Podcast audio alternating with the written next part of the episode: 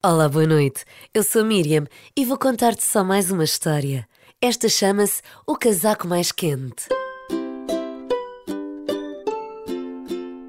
A sua estação preferida era sem dúvida o verão. O sol quente, o céu muito azul, a possibilidade de andar sempre de calções e chinelos. Ai, não havia época do ano melhor para o Miguel.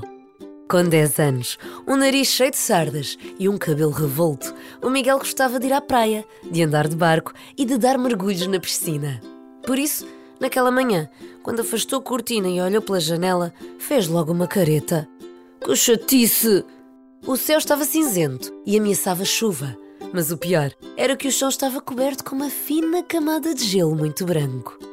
Agora a mãe vai obrigar-me a sair de casa de luvas, gorro, cascol e o com o casaco mais quente. Pensou para com os seus botões. Talvez fosse o pai a levá-lo à escola. E assim podia ver-se livre de alguns dos agasalhos. Miguel, já estás vestido? Já lavaste os dentes? Temos de sair para a escola. Já estamos atrasados. Gritou a mãe da cozinha. Ai, não te esqueças do casaco azul, sabes? Aquele quentinho. Está muito frio. O Miguel abriu o guarda-vestidos e suspirou. Contrariado, arrumou a mochila e lá pegou no casaco. De seguida, desceu as escadas e sentou-se à mesa com os pais. Tomou um pequeno almoço à pressa, na esperança que a mãe, distraída com as notícias que passavam na televisão, não reparasse que não trouxe nem luvas nem cascol. Miguel, levas só o casaco. Eu não te disse que estava muito frio. Ai, ai, és sempre o mesmo. Eu vou lá buscar. Já na rua, de casaco vestido e o gorro enterrado na cabeça, pensava: Está frio, mas isto é um exagero.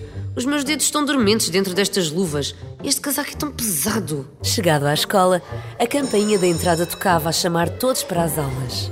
As crianças corriam apressadamente para as salas e pareciam pequenas bolas enroladas nas suas roupas de inverno. O Miguel riu-se ao imaginar uma série de bolas coloridas a rolar no intervalo com a cara dos seus colegas. Ao longe, uma mão com uma luva vermelha acenava para ele. Olá, Miguel, anda depressa! gritava a Maria. Estás atrasado!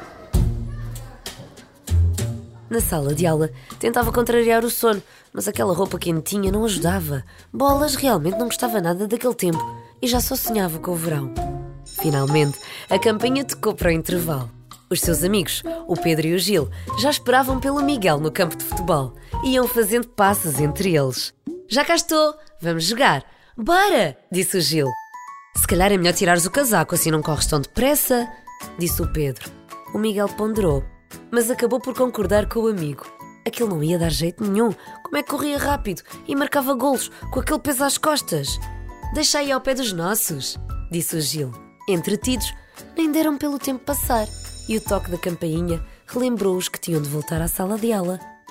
Cheios de calor e suados, nem se deram ao trabalho de voltar a vestir os agasalhos. E aquele vento fresquinho sabia-lhes tão bem. O dia passou-se de volta de exercícios de matemática e uma aula de música. Então, filho, as aulas correram bem? perguntou o pai. Sim, hoje aprendi a fazer contas de multiplicar e, claro, ainda joguei futebol com os meus amigos e marquei dois gols. Ah, isso explica porque traz o casaco debaixo do braço. Mas se calhar é melhor vesti-lo. Já sabes que a mãe não vai gostar nada de te ver desagasalhado. Está bem, está bem, disse contrariado. Pai, achas que ainda podemos passar na pastelaria? Para comer um daqueles croissants de chocolate. Vá, vamos lá no instante. Também me apetece um. Já com o coração nas mãos, lançou-se para dar a primeira dentada, mas não estava tão bom como se recordava. Aliás, não lhe sabia nada bem, estava esquisito e ele também não se sentia muito bem. Olá, filho, então como foi o teu dia? Olá, mãe, foi bom, mas estou cansado, acho que me vou deitar já. A mãe estranhou e seguiu até ao quarto. Deixa-me ver disse a mãe levando a mão à testa do Miguel. Pois, bem suspeitava, estás cheio de febre. Realmente também me dói a cabeça e a garganta. Ai, Miguel, vou fazer-te um chá. No entretanto, o telemóvel da mãe tocou e o Miguel já só queria o chá para o ajudar a sentir-se melhor.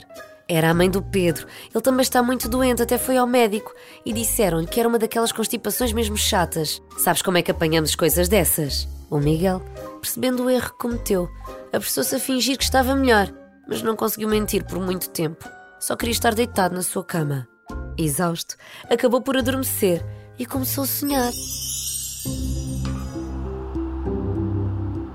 Estava no campo de futebol da escola e estava a nevar, e o Pedro e o Gil estavam com pranchas de surf.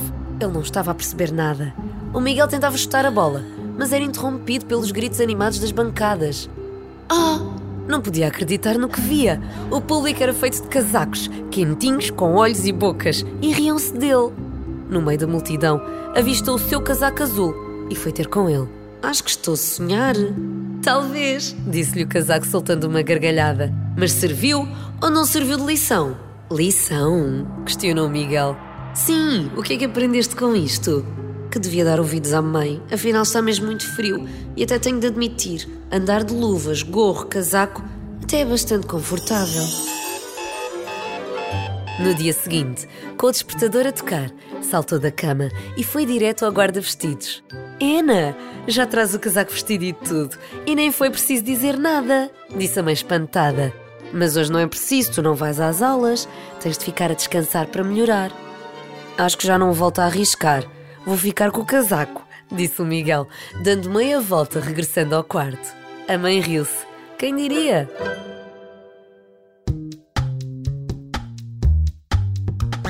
Espero que tenhas gostado desta história.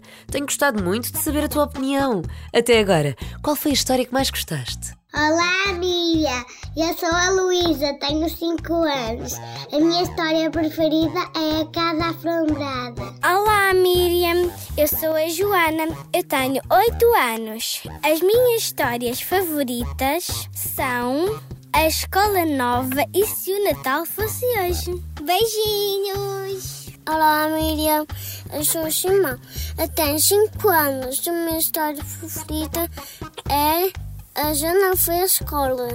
Olá, eu chamo-me Alice, tenho 6 anos. A minha história preferida chama-se A Fada Trapalhona. Beijinhos. Eu sou a Carminho. Eu tenho cinco anos. A minha história favorita foi a Laurinha, que era um humano. Adeus! Sou Liz, tenho dois anos. A minha história preferida foi a Casa Abandonada. Beijinhos! Olá, eu sou o Nuno, tenho 5 anos e moro no Luxemburgo.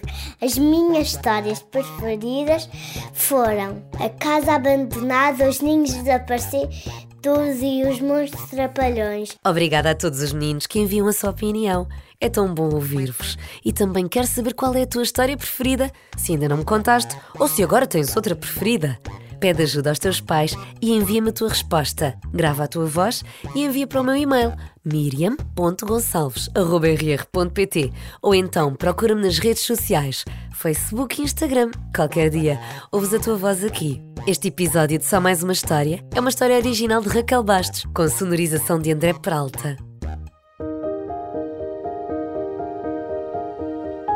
Agora espero que durmas bem e tenhas sonhos calmos e tranquilos. A próxima história é sobre dois primos que, durante um almoço de família, ficam a saber que há muitos anos o bisavô escondeu um tesouro e que fez um mapa para se lembrar onde o escondeu.